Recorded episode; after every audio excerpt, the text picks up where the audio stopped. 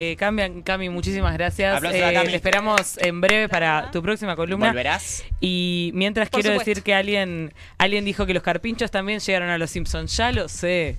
Yo sé todo de los Simpsons y te voy a, te voy a citar cómo llegaron. Estaban en un eh, zoológico, eh, la familia Simpson, y no sé qué pasa. Entonces Bart le dice a Homero, papá, espera, tenemos que ir a ver los capibaras de Uruguay. Así que eh, son carpinchos, capibaras, no sé qué, esas son las únicas. Esa y el mapa, cuando le dice Uruguay, son las tres veces que aparece Uruguay en Los Simpsons. Siguiente pregunta.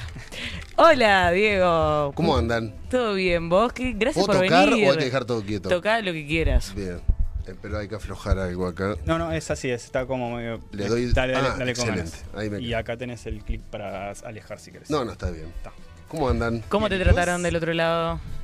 Bien, estamos, ¿de qué estábamos hablando recién? De la Sociedad de la Nieve, bebé. De plata. De plata. Ah, estaban ustedes hablando Nosotros de plata. estábamos demasiado en charla. Estaban, que, que- pero en. eh, eh, cuéntenme, tono No, cripto, aburrido. cripto bro, No, no, eh, no. financiamiento de canales. Eh, ahí eh, va, por ahí. Ok, por ahí. Sí, Un Y embol. antes de la Sociedad de la Nieve y antes de terapia. Ah, como nosotros. Claro. Veníamos siguiendo el... claro. Qué bien, qué bien. Bueno, eh, nada, un placer tenerte acá. Eh, Igualmente, veníamos gracias por la diciendo de mm, que nada, que esto, estamos en una, eh, unos medios así vanguardistas de streaming, pero que igual eh, siempre en la, en la temporada pasada empezamos con Camarota, ahora empezamos contigo, porque también siempre hay que tener respeto a, a la gente A que, que- mayores. que la rompió, mayores, que la decilo, romp- perdón, yo a no lo- quería a- decirlo, lo dijo no, ella. a los mayores sí, pero a la gente que ya la, la- la rompió en los formatos tradicionales. ¿Cómo ves El esto? streaming de antes, digamos. Claro, ¿cómo, cómo es esto de la, la reconversión un poco o de a dónde crees que, que va esto de los medios un poco? Yo creo que falta definición, como en, en el fútbol. Creo que falta todavía, este, creo que está haciendo algo como muy híbrido. A mí me gustaría que sea como muchísimo más rupturista. Este, ¿Puedo hacer críticas? claro. Copate. A mí me parece que hay como mu- eh, muchos streaming que tienen una enorme este, posibilidad de hacer lo que se les cante en el orto y no lo hacen. Y hacen cosas parecidas a las que ya están, o, o como que van muy a lo seguro, como que van a cosas que ya están probadas. ¿Por qué? O sea, en un canal de televisión, que vos tenés una estructura Sí, horrible, sí. Que, te, que tenés una agencia de publicidad, que te marca cómo son los tiempos, los límites, la- el- el- el- te ponen adentro de un marco, bueno, ahí está más o menos negociado. Pero acá Sí, no. ¿Quién te obliga a hacer lo, lo mismo? Y a veces me pasa de, de colgarme con ver algunos streams y digo, "Vos, este es- ¿cuál es este? Claro. Como los cumpleaños infantiles, no sabes cuál fuiste. ¿Este cuál es? El, el otro pues son otros tipos, pero es más o menos lo mismo. Este, entonces, esa es mi crítica. Bueno, de eso estábamos hablando justamente, ¿no? O sea, como que hay como una repetición de tipo de contenido, más allá de que efectivamente hay como, está viendo como un florecimiento, lo cual siempre es positivo, pero como que hasta ahora en- a nivel de contenidos parece que todo compite sobre lo mismo, como que no hay una variedad. Es verdad, es verdad. Y estamos, es- acá no, esta es una diferencia que quiero marcarles a ustedes a favor.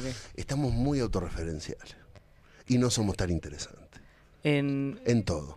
eh, En la vida. es- ¿Eso lo hacemos los- o no lo hacemos? Ustedes no lo hacen. Ah, ok. Eh, Y, eh, y por ejemplo, ¿qué, qué sería autorreferencial? Hablar de... es de uno mismo, mira, a nosotros nos pasaba, yo me Ah, acuerdo tipo, cuando... como "Ay, ayer fui, eh, Claro, estuve... Ah, no no ser sé Luzu, dónde". sería no, también. Sí, no no, me no, nombres. O sea, A- no sos tan interesante. Acá cueríamos no. con nombres, te digo. Sí. No, a lo que voy es que a, a nosotros nos pasaba hace mucho. Yo tengo 47 Ujú. años, sé que Sí. parezco 46, por ejemplo. Sí. Este, pero me pasaba cuando hacíamos radio en otra época. Claro, en segunda años. pelota era rupturista.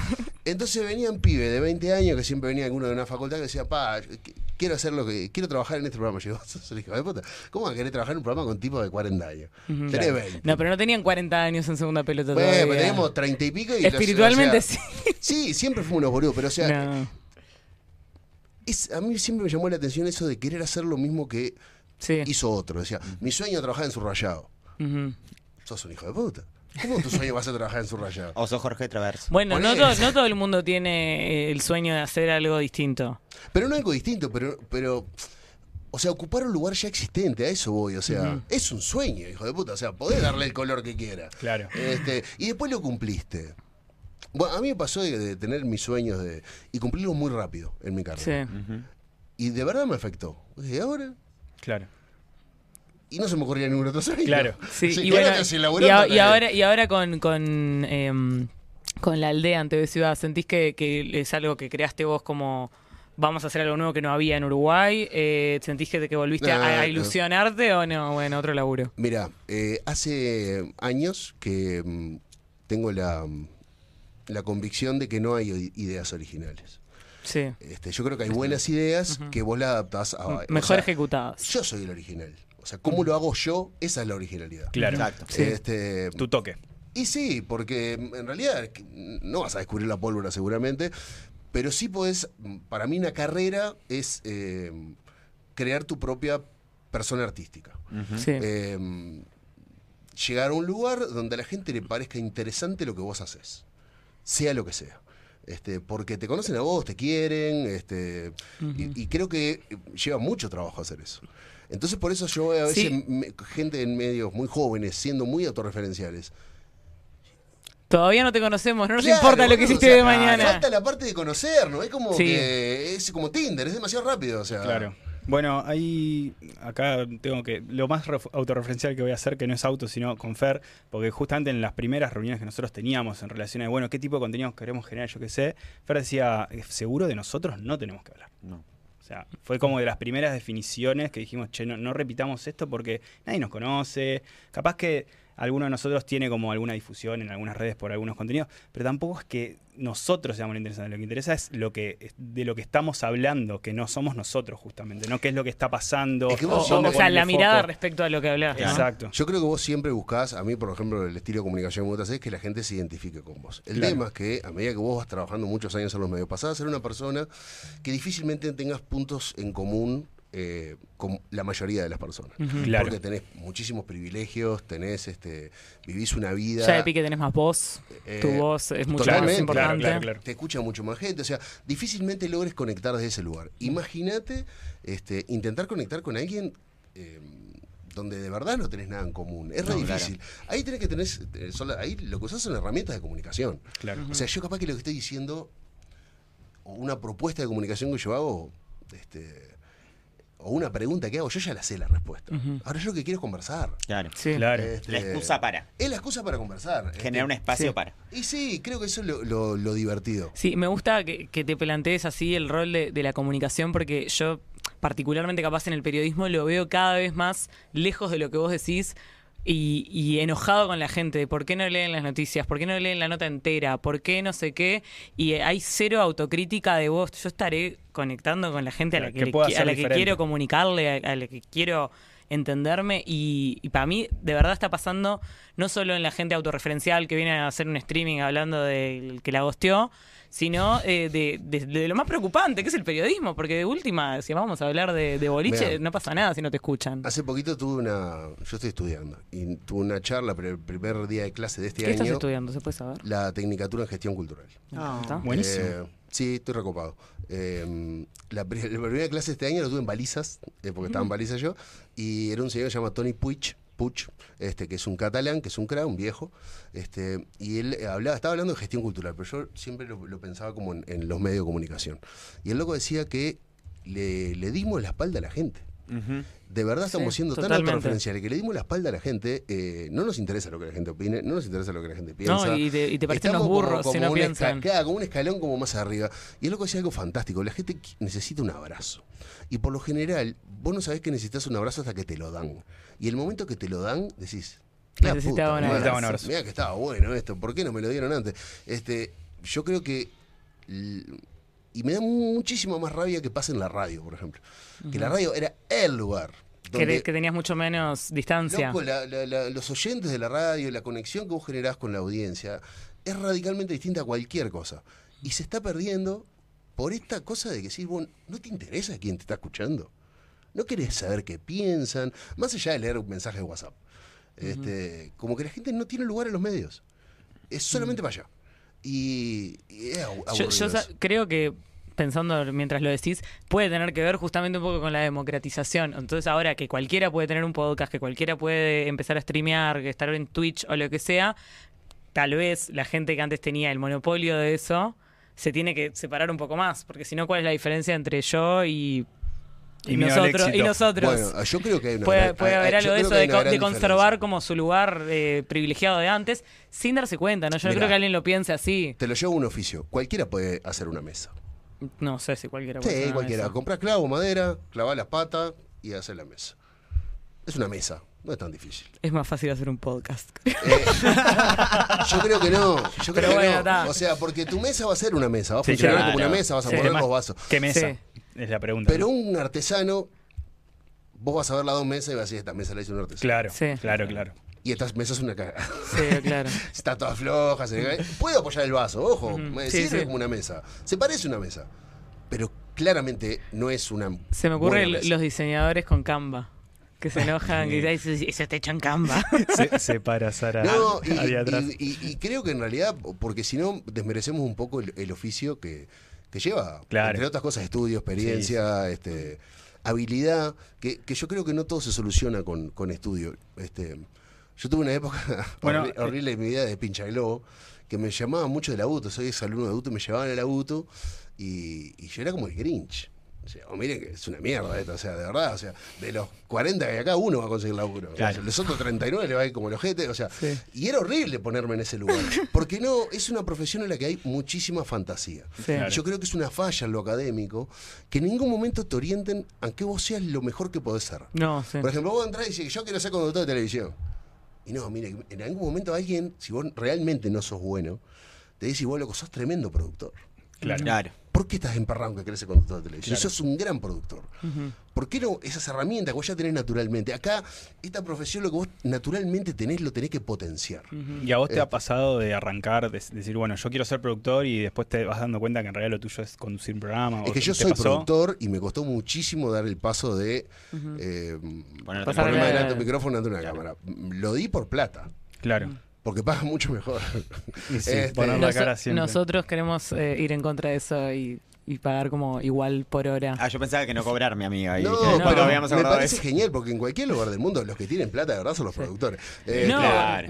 no, o sea, no, no sé, pero digo, ah, para mí un vicio del medio tradicional es esa disparidad de pagarle un disparate a un conductor que viene, lee, no sé qué, se va y el productor que- que está 10 horas en el programa gana un tercio. Pero ¿sabes qué están generando? Y esto es capaz que para charlar en otro momento. No quiero bajoñar. No, Pero está pasando en los medios que están generando, por una enorme cantidad de razones, este, conductores y conductoras demasiado superficiales, que básicamente no tienen muchas que herramientas, salen bien en cámara. pero les están pidiendo hacer eso durante mucho tiempo. Claro. Y salir de ahí es re difícil. Y sabes qué, ningún trabajo en este medio dura para siempre. Entonces, vos te generan una zona donde decís, bueno, si a mí me piden que yo me tengo que parar y leer eso, yo me paro y lo leo. Ahora, no, no aportás nada propio. ¿Y eso no te vuelve, no te vuelve descartable? Totalmente prescindible. Entonces, Ah, eso está- totalmente lo- prescindible. entonces, en esto de, vos decías, eh, algo disruptivo, algo en el cual la gente se conecta, una con, no el poder ser artista, no solamente eh, ser alguien que reproduce. Estamos todos pensándonos a que en realidad cada vez te vacío más lo que sos es solo un Pero es paquete que que, somos, reproduce otras. eh, eh, nos da vergüenza decirlo, somos artistas. Nosotros estamos brindando un show, la televisión es ficción. Exacto. Lo que hagas, cualquier cosa que hagas en televisión es ficción. No es real eso. No es real, es un recorte de la realidad que yo te quiero mostrar. La percepción que vos tenés de mí es totalmente una fantasía. No me conocés, no sabés quién soy. Te puedo caer mejor, peor, me puedes odiar, gustar, pero no es verdad. Es todo mentira. Te, Este, te puedo hacer una pregunta que está buena del chat? No. Eh, eso de darle la espalda a la gente no es algo que atraviesa la sociedad. Se escucha eso en partidos políticos, medios, empresas. Sí, pero ¿sabes qué? La pandemia. Vamos a con la pandemia. La pandemia yo en un momento sentí que estaba generando alguna, algún gusto hacia lo mm, artesanal y algún rechazo hacia lo más industrial. Se podía notar en la comida, se podía notar en algunas cosas que empezamos a consumir audiovisuales. Que decíamos, "Ta, no está bien iluminado, no se escucha muy bien, pero me está entreteniendo. Porque estabas buscando cosas. Este, la televisión no nos dio nada. Muy, no dio nada. No que dio nada. Por Gran ejemplo, Hermano. Yo quería, Gran ¿Por qué no Hermano, viste Gran vos? Hermano en pandemia? Increíble. Hubiera estado muy bien. Oh, Quizás lo obvio. hubiera mirado. Hubiese Obvio, estado era- muy bien. era tipo Nos hubiésemos fantástico. sentido muy acompañados. Entonces creo que una Claro, gente gente encerrada en su casa. Pero no descubrió, mira, hay un valor que tienen las internet, no voy a decir redes sociales, porque cualquier cosa que fluya en internet y funcione es la honestidad. Y los medios tradicionales, si algo no son, es honestos. Porque eh, lo dijo, no, pues sabes que lo dijo Sí. Ricardo Iorio. Ricardo Ah. Iorio hace poquito dijo, cualquier cosa que, te- que necesite una publicidad es porque tiene una mentira adentro. Porque el queroser no tiene publicidad. Porque querosén, vos pones querosén, pones fuego, arrimar un fósforo, se prende. Funciona, listo, no precisa publicidad. Cualquier cosa que necesite una publicidad No es estoy- me- tiene una mentira metida No adentro. estoy estrictamente de acuerdo, pero pongamos que sí para Yo seguir, para seguir el argumento. Yo estoy de acuerdo porque lo dijo Iorio. Este, pero Fuente Yori. No, pero creo que, que los medios eh, no son honestos de- desde no desde el lugar tradicional, no es que te roben ni nada de eso. No, no, no. Pero creo que las cosas que funcionan, nosotros es como cuando vas al cine, vos sabés que no se murió el actor, pero se la llevá, porque si no, no te un embole. Es el pacto de ficción. Es un pacto que hacemos nosotros con los noticieros, con todo lo que vemos en televisión abierta. Pero en internet, si no sos honesto, no funciona. Hay una enorme cantidad de podcasts que empiezan al revés. Por ejemplo, dicen, vos, tengo una que es una bodega, vamos a hacer un poco de vino. Sí, Lo escuchan tres. ya sabemos quiénes hacen fábrica de eso. Pero, eh, pero Y no que nos van a comprar. Porque son, son eh, PNT, no son podcasts. Claro. Sí, Pero un podcast capaz ¿no? Murí hablando de historia de Artiga y lo escucha pila gente y no tiene un sponsor, no tiene un servicio, pero es honesto porque realmente quiere hablar de eso.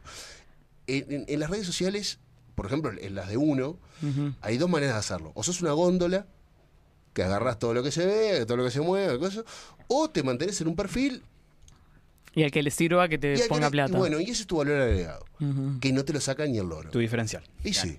Sí, bueno, con esto del pacto de ficción está muy desdibujado porque vos, vos Paréntesis. Definí pacto de ficción. Pacto de ficción es, yo veo en la película que se murió el actor y yo ya sé que no se murió, pero lloro como si sí porque No, bien. eh, sé que me tengo No, si que no, emocionar. es una mierda. No, bueno. Eh, de- de- y, total. y No el cuando- pacto de y- ficción. y ya cuando ves las noticias, hay un pacto, o sea, el pacto en realidad está es más tácito, que es como, esto es lo que te estoy mostrando, esto es real, no, no es- no está ficcionado, pero sí es, lo elegí yo, también pasan otras cosas que no te muestro. Y después está también el- en los influencers, que vos decís, eh, me está mostrando lo que hizo el día en su vida. Es Y no. verdad. Y no es verdad. Entonces hay un, un desdibujamiento de ficción y realidad que vos decís, vos no me conocés, porque yo. Y la gente debe pensar, ¿cómo que no te conozco? Claro, si debe- yo te escucho hace años en segunda pelota, obvio que te No, conozco. pero, o sea, me pasa hasta Hay el día una de hoy cosa- con mi esposa de saludar gente Sí. en la calle. Ah, pensaba que no te Sí. conocía tu Muy mujer y era af- un problema. no, no, no. Muy me afectuosa, alegro. claro. Muy afectuosa. Me dice, ¿quién es? Y yo no tengo ni idea. Sí. ¿Y por qué lo saludaste así? ¿Qué querés? ¿No lo saludo? Claro. Lo voy a saludar al hombre, pero él Claro. estaba chocho de la vida. Este, y, y te acostumbras después, yo qué sé. Porque en realidad a mí me parece fantástico que pase eso. Siempre lo, lo- lo pongo al revés. Vos imaginate que vos salgas a la calle y todos te puten. Debe ser horrible. Horrible. O sea, yo salgo a la calle y toda la gente me dice cosas lindas, tengo que estar contento. O sea, es algo disfrutable, es parte de mi laburo, vos está divino. Bueno, igual es, es difícil, por ejemplo, cuando es, el sentimiento es malo, eh, no calentarte con algún periodista en la tele y, y- y odiarlo ver- verdaderamente cuando en realidad no lo conoces en persona. Pero como odias al malo en la novela. Claro. Odias a la, ma- a la madre de Talía. La odias. Decís, usted es una mala persona. Pero- no, sí, es pero una cosa O, por Pero- ej- o- o con políticos, por ejemplo, que también Sí, claro, no los pero es otra conozco. discusión ahí. Pero en Porque realidad. tiene incidencia en la realidad concreta lo que pasa. Es verdad. Está, pero lo- los medios, cuando te cuentan noticias, también tienen incidencia No, sobre pero, la realidad. pero por eso yo separo la ficción del medio. Porque ahí cuando vos tenés la responsabilidad de tener que transmitir la realidad, ¿no? Claro, pero ahí es el pacto La que no está. transformás. Nosotros Exacto. hablamos del pacto de ficción. En, en esta Sí. cuestión, yo voy al cine, yo sé que eso no es copamos. verdad, pero bueno, obviamente me, me genera cosas, me emociono todo. Dijimos muchas veces pacto de ficción. Creo que Pacto de se- se- ficción. ese va a ser- PDF va a de ser el ahora en titular. más. Tipo, claro. Eh, pero cuando yo escucho una noticia, el noticiero no me dice, "Ta, esto es un recorte de lo que yo interpreto de la realidad. Ese pacto Eh, no, no, está bueno. dicho. Pero es, pero es algo, es, es una ficción, entre comillas. es Deberían decirlo al final del noticiero. Como las cajas de cigarro, ¿viste? No se lo tome tan en serio. Eh, Porque- co- consumir responsablemente menor de 18 años. No sé Porque como hay- hacen Pero el- es una falopa increíble. Bueno, en pero ahí pasa que yo odio al malo, pero en realidad lo odio de verdad. Porque no Ta, está el pacto. Igual, creo que igual. Toda- se todas nuestras realidades son como diferentes, ¿no? Si uno lo lleva números, este, uno piensa que todo el mundo piensa lo que uno piensa, ¿no? Total. Este, y tú- yo, por ejemplo, con mi abuelo, pienso que todo el mundo mira los noticieros, que todo el mundo lee los portales de noticias.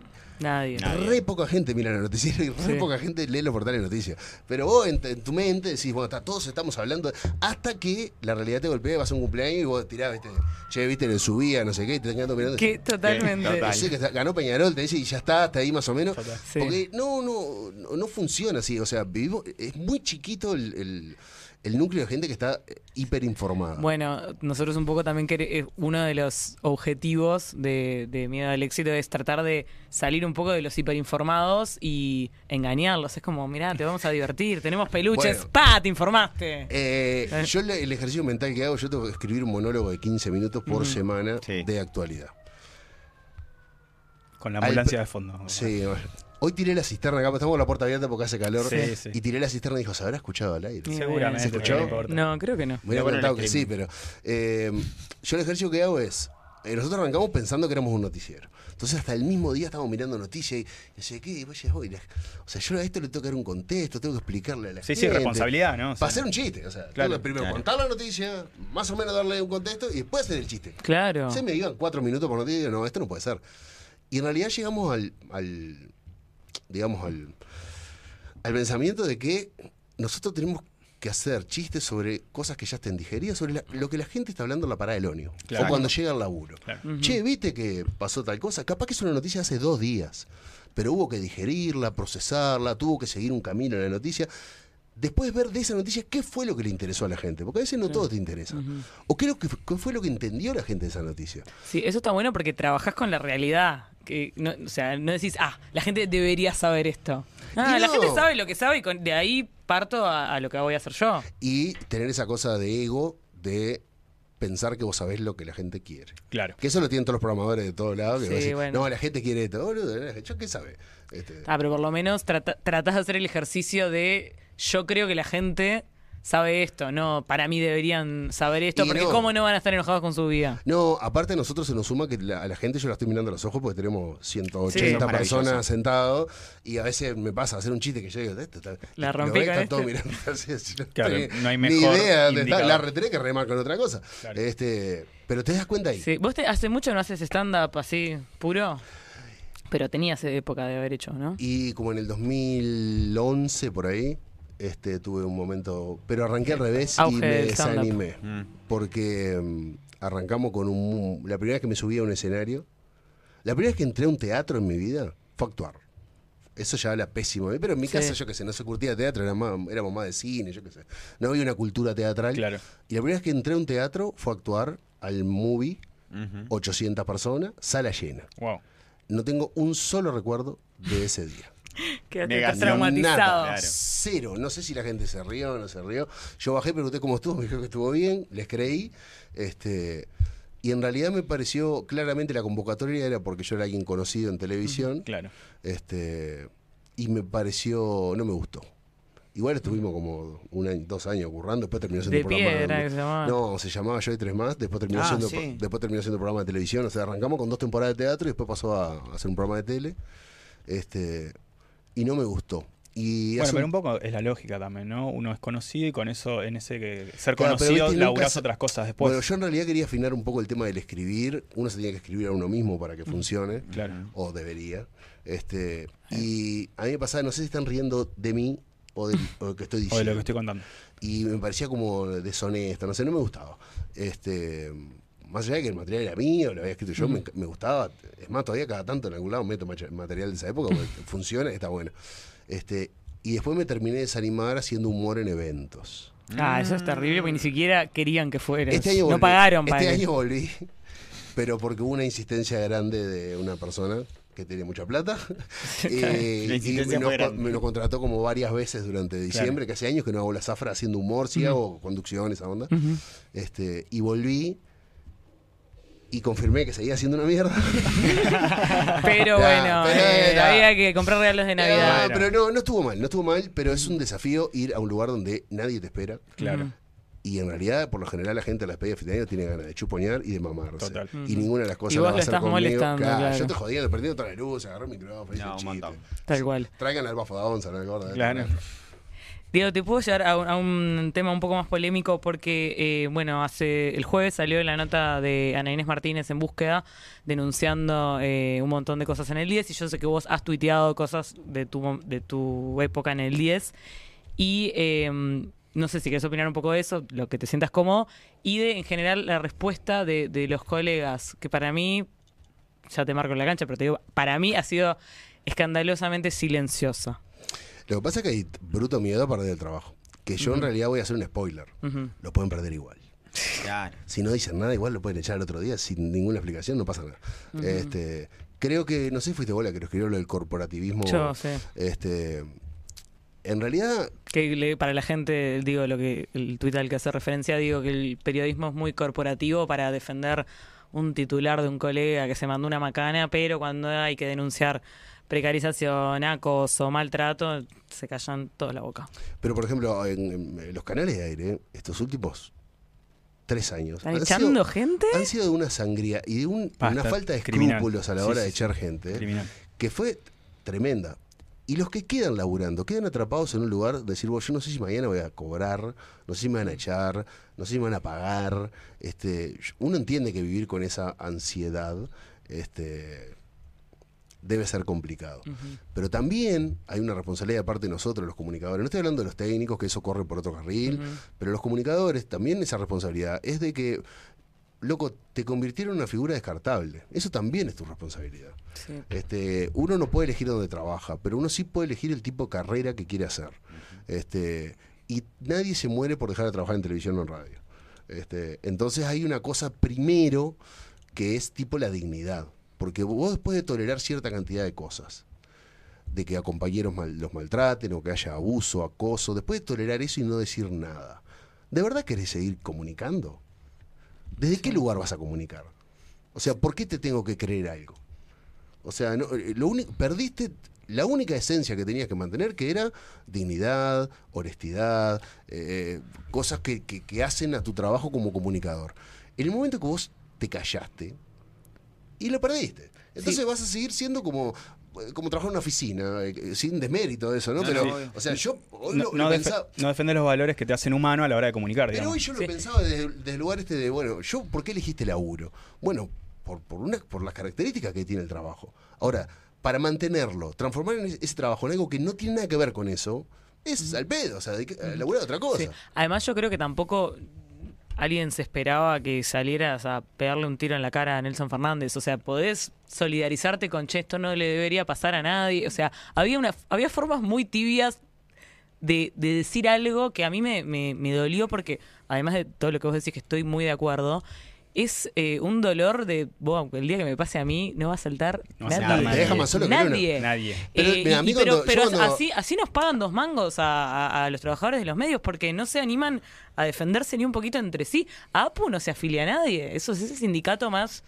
triste que, que yo he visto. Pero mismo los, los gremios dentro de los, de los medios hacen la, la ganata fin de año.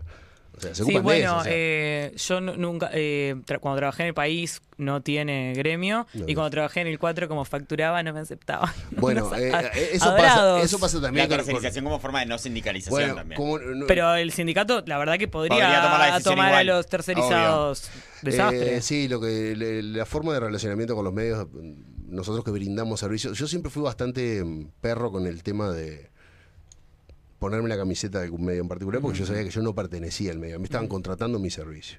Eso fue un discurso que me hice a mí mismo. Sí, porque, para que porque el me medio no tiene. me doliera menos. Porque el medio no Eh. tiene la camiseta tuya puesta. No, No, claro. pero aparte esa cosa, yo veo comunicadores diciendo, no, la familia, de la familia te pone una patada en el culo, no se acuerda nadie. vos. Este, Totalmente. Eh, bueno, ¿y ¿en TV Ciudad estás en el, en el sindicato? Eh, no, porque no soy municipal. A mí Claro. también me contrataron mis servicios para conducir un programa de televisión en la, Claro. tele- la televisión pública.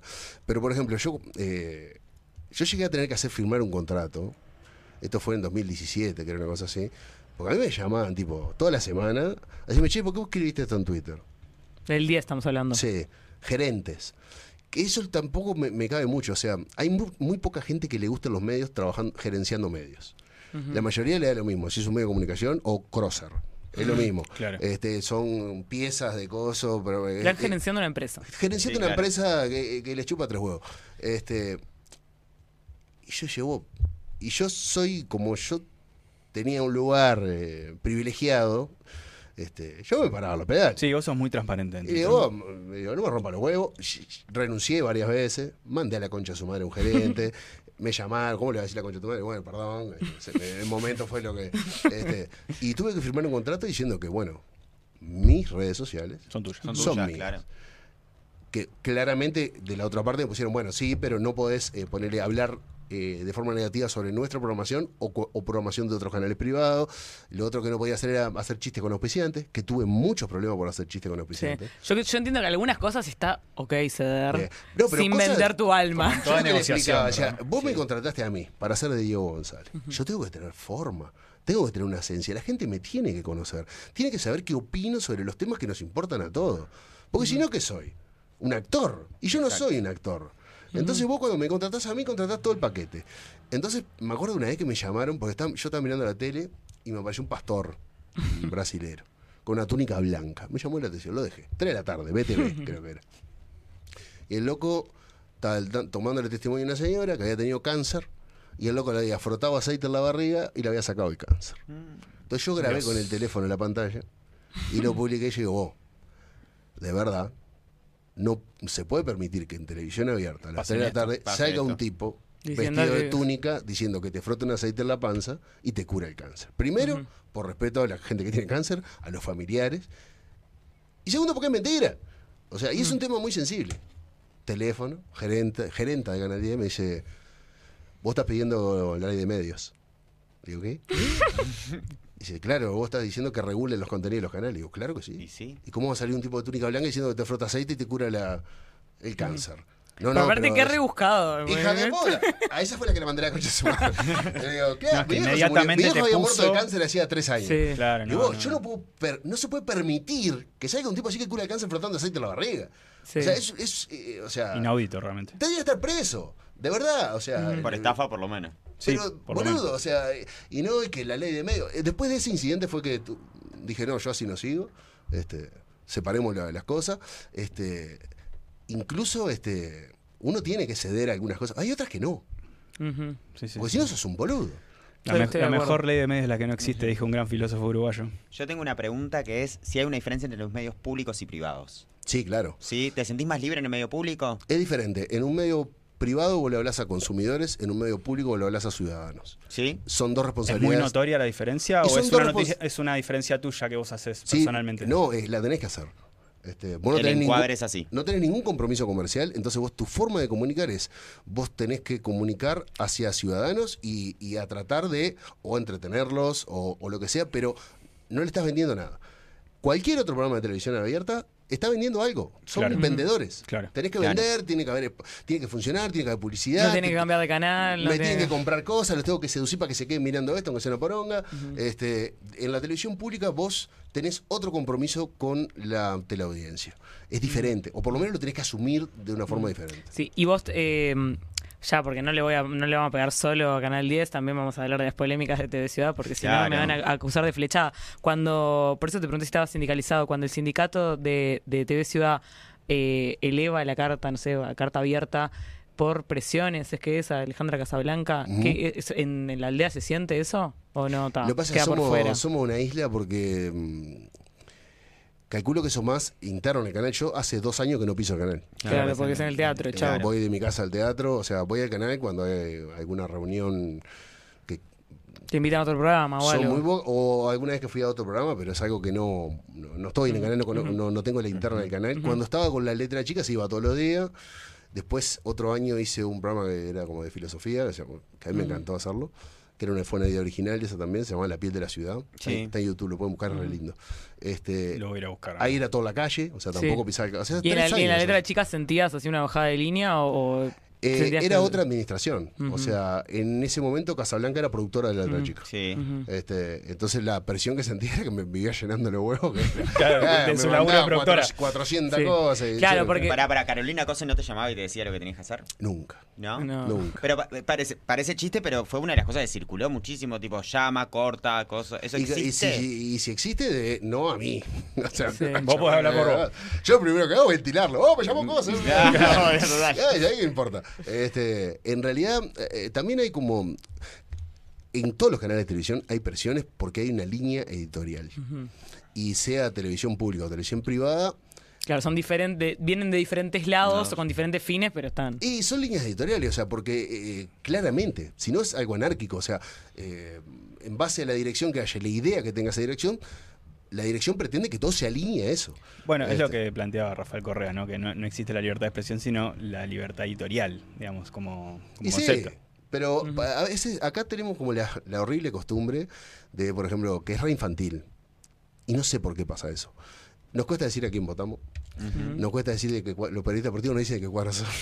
o sea, es re de 8 años Sí. eso. O sea, ¿cuándo No, yo soy objetivo. años? No, yo Los politólogos no dicen. Nadie No, yo- yo- Es la pretensión de objetividad, ¿no? Eso, yo creo que no es que a la gente le cuesta decirlo. eh, te, te, te lo, te lo cobran. No te, ¿Por no te, no te creen nada. Bueno, porque Pero la no es gente. infantil. Es infantil, sí, pero. Si yo voy a hacer lo mismo. Porque la gente, igual para mí, tiene o sea, no sé si tiene sentido, pero no creo que todo el mundo sea honesto intelectualmente. Eh, y no necesito ni que me digan a quién vota porque se nota. Igual, pero sí, o sea, ah, para mí la, la pretensión que tenemos que tener es, no importa si dicen a quién votan o no, pero que sean honestos intelectualmente. No, que y está esta falsa conexión entre que si vos te mantenés como en Corea del Centro, digamos, eh, sos objetivo. En realidad vos podés ser objetivo y sin embargo tener una, pos- una posición ideológica marcada sobre o Pero determinados que temas. tu vida sin embargo, transcurre así. Para mí, a no ser que vos trabajes en un noticiero de aire, que vos lo que haces es leer una noticia que escribiste Que ahí está vos- bien que no se note. que escribiste vos o te escribió alguien para que vos la leas. ¿no? Después cualquier otro comunicador. ¿Cómo vas a ser imparcial? ¿Cómo te Claro. va a dar lo mismo estar hablando de... eh, vos elegís los temas... Yo cuando elijo los temas para hablar, son los Claro. temas que a mí me importan. Claro. Este, y los elijo por algo y tengo una posición marcada sobre eso. Y la quiero decir. ¿No estás de acuerdo? Jodete, yo qué sé, es mi opinión. Este, Pero creo que ese miedo a opinar sobre cosas hace que vos te vacíes y que puedas ser totalmente sustituible. ¿Por qué? Porque yo no te conozco. Te conozco la cara, Ujú. sé que lees Sí. bien Y además ta- no mucho más. no, y, y- terminamos hablando de las cosas tipo eh, más eh, vacías, sin digamos, ¿no? profundizar. Sí, no, y además eh, es, es de otra época, porque justamente cuando tenían el monopolio de la comunicación, los medios tradicionales, y bueno, capaz que tenían que darlo un poco más vacío, pero ahora yo quiero eh, alguien que piense como yo, que me lo explique, y voy a ir y voy a encontrar un, un TikToker que me lo cuente, y capaz que le está mucho más flechado y voy a hacer de peor calidad la, la- la información. Ah, en realidad capaz que prefiero que alguien formado en periodismo, en comunicación, en lo que sea, en- sea un politólogo, me lo explique en- desde los lugares, pero bueno, sí, con, con su sesgo. Sí, yo creo que igual es que la gente no ha diferenciado. en- yo, por ejemplo, los líderes de opinión que la gente dice, ¿no? creo que se ha diversificado mucho, hay de todo, este, pero a veces uno le pide cosas a gente que no corresponde. Claro. O sea, a veces vos ves una mesa, un panel, y ves personas opinando, y vos decís, "Ta, esto es lo que este loco piensa. Sí. Esta a- boca es mía. de ahí a, a que, se- que este loco sea un referente. Ese fue uno de los cambios que con la letra chica a mí me sedujo cuando el que era director de televisión en esa época. Luego me dice, vos mirá, digo, yo no soy periodista. Sé de muy pocas cosas. Muy pocas, de verdad. este, y me dice, pero yo no necesito un periodista, yo necesito un conductor de televisión. Porque las preguntas que nosotros vamos a hacer, vamos a traer gente que sepa de eso y vos lo que hacés le preguntás. Claro. Ujú. Le digo, está, divino. Y no es habitual eso. Este, y por eso yo creo que en ese momento sorprendió la letra chica. Porque decía, vos, ¿estos locos qué hacen? Bueno, vamos a hablar de eutanasia. ¿A quién le preguntamos? A gente que Al se que de más eutanasia. Listo. Y vos decís, vos, es, tan ba- es muy básico esto. Sí. ¿Y, ¿Y ustedes qué hacen? Lo escuchamos. ¿Y no le interrumpen? No. ¡Wow! Pero boludo, o sea, es como, es el ABC. Revolucionario. Este, pero en ese momento estábamos acostumbrados a que todos teníamos algo para decir sobre la eutanasia, Sí. como si fuéramos Yo igual creo que eso en radio es un poco más común, pero sí, en la tele hay que poner a mucha gente opinando sin saber tanto. Pero claro, lo que pasa es que en ese momento yo creo que. No, pero creo que está la desconexión ese decir, pa, si este loco lo está diciendo en televisión, es porque algo debe saber. Sí, No. y no, realmente No. no. Eh, bueno, Es con- eh, respecto a esto, eh, cuando hablo con mi hermana, que no se dedica a los medios, y le cuento de, ¿A qué de- se de dedica? gente, mi hermana es economista. Eh, pero es muy graciosa. Y, le, cuento, no, porque digo que es alguien que podría trabajar en televisión. Y, le cuento, no, no sabes qué dijo esto, no sé qué, qué estupidez. Y me dice, ¿por qué esa persona está en televisión y yo no? Mm, claro. Le digo, no sé, o sea, de verdad, no es que tiene más calificaciones que vos.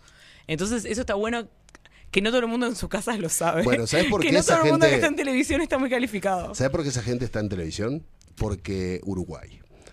Y acá tenemos como una, un virus que es que pensamos que sobre mm, un tema solamente hay una persona que sabe.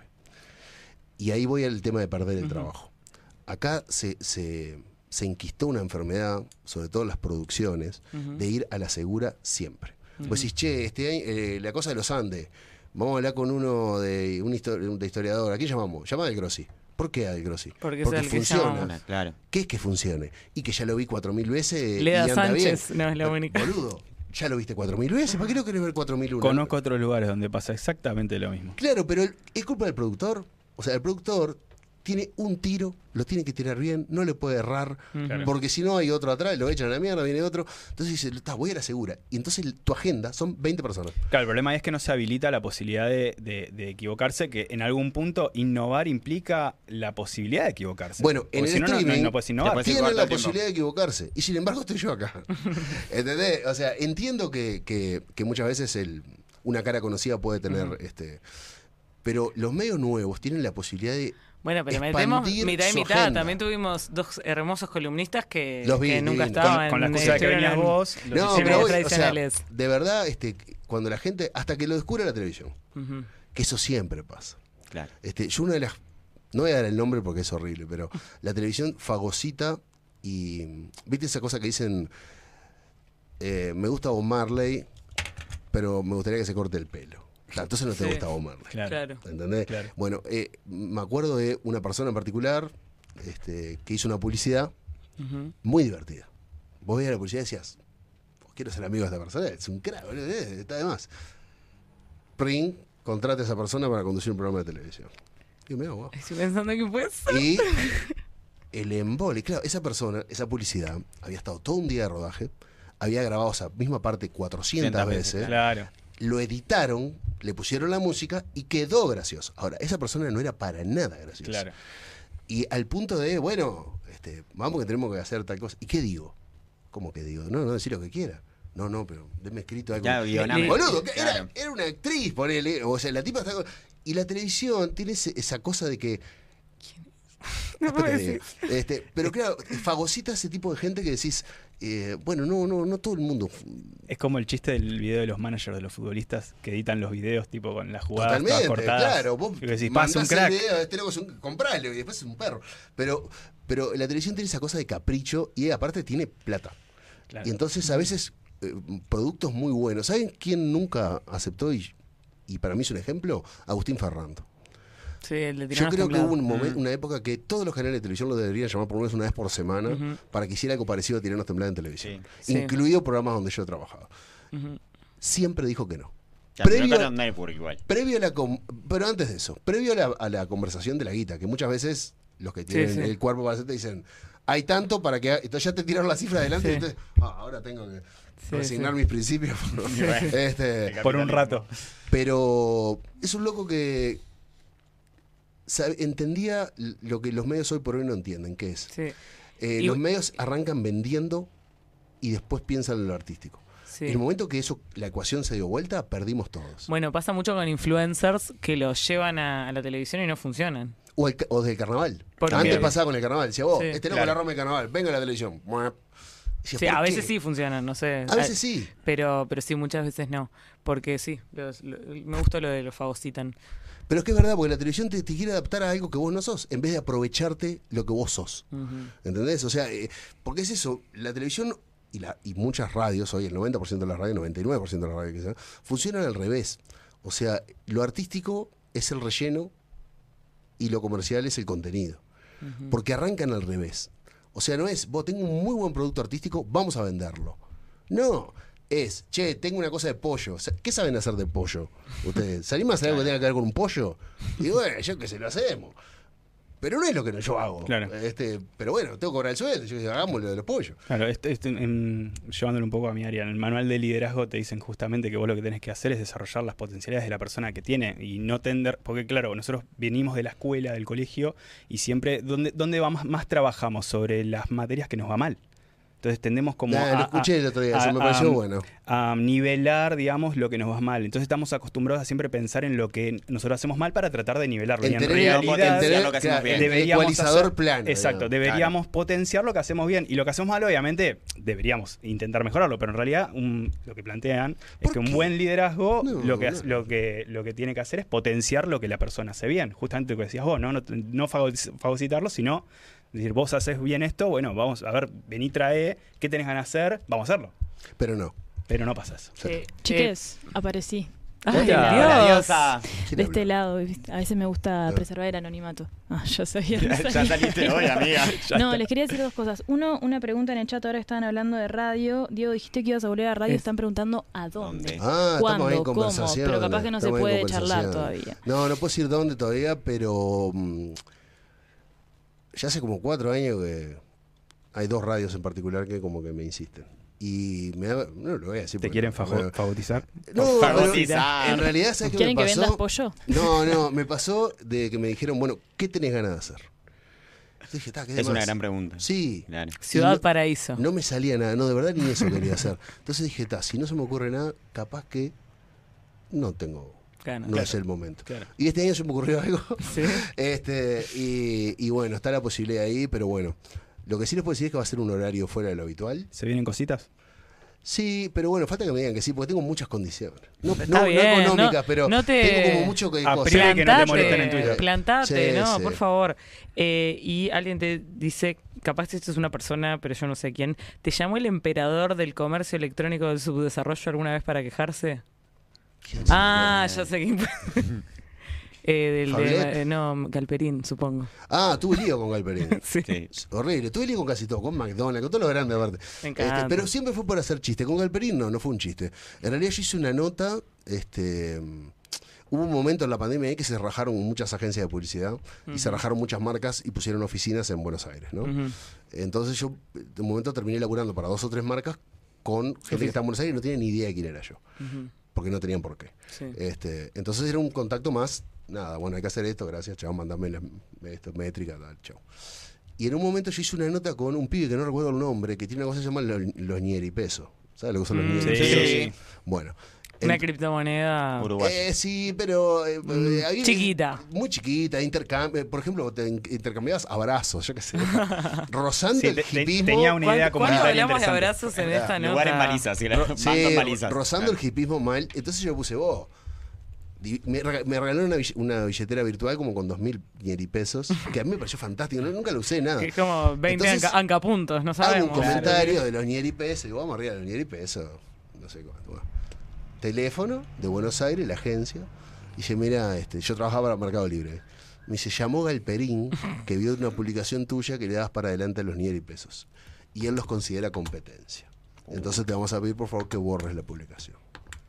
Y yo sé que quedé en shock. Llega uno de los tipos más ricos de Latinoamérica. Leyó un tuit mío, hablando de los ñeri pesos. Sí. Llamó a la agencia a quejarse que yo borrara el tuit. De verdad, no ganaba tanto Mercado Libre. Eh, no voy a decir no ganaba tanto porque es obsceno eso, porque sí era mucha plata. Pero la podía hacer por otro lado, digamos. Y lo mandé a cagar. En una re buena. Y nunca más laburé para Mercado Libre, tampoco me interesa. Pero yo digo, bueno, no puede ser que esta gente esté pendiente de estas cosas. O sea, me parecía obsceno. Sí, sí. Después con, con- se me enojó el dueño de Lays. Tienen equipos El, el- los de especializados. McDonald's. El de Lays por un chiste que para mí era fantástico, que habían sacado una bolsa llamada de todito o de Sí. todo. Sí. De todito. Y yo hice el chiste de que en realidad era lo que había sobrado en el cumpleaños del hijo, que lo metían todo dentro de una bolsa y lo vendían. Era re lindo, era una estupidez. Se rechuparon. ¿En serio? Horrible. Y después tuve lío con Antel. Yo era referente de Antel.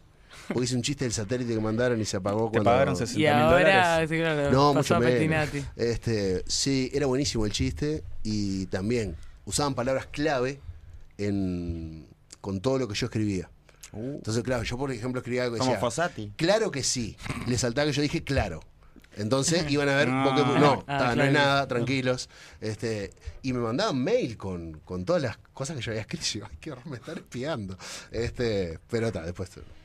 Qué bien, qué bien. Bueno, nosotros hemos llegado al final. ¿Querés hacer la denuncia que le prometiste a la Queremos gente? decir que tenemos una gran denuncia, queremos saber tu opinión.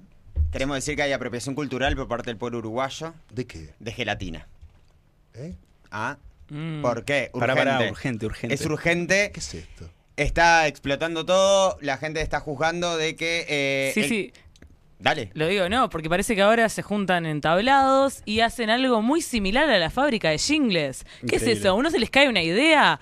¿Le tienen que copiar todos los argentinos? ¿Cómo, ¿Qué es esto? As- Gente cantando cosas con canciones que ya existían, pero políticas. Muy provinciano, copiando Mm, las ideas de los porteños. Todo copian, todo copian. La, la murga se llama eso, creo. No, bueno, Bueno. pero parece que lo inventó eh, la fábrica de No, jingles. no, ahora nos llegaron le mucho- cambias- Ah. Llegaron muchos comentarios, mucha gente quejándose de que hacer murga era copiar a la fábrica de Claro. Tiene el, el año pasado hicimos varios cuplés y éramos básicamente unos eh, asaltantes sin patente eh, de la fábrica de jingles y nada. No nos enojó nada ese comentario. No, no, no lo tenemos. la, la tenemos adentro todavía. Que, que- Pero- que- que- que Qué en Uruguay, vengativo, qué rencoroso. que, que en Uruguay te digan eso, teniendo el carnaval, siendo los, los, eh, padres de, de la cultura carnavalera. Los padres de no pagar derechos de autor. O sea, Bueno, básicamente- Claro.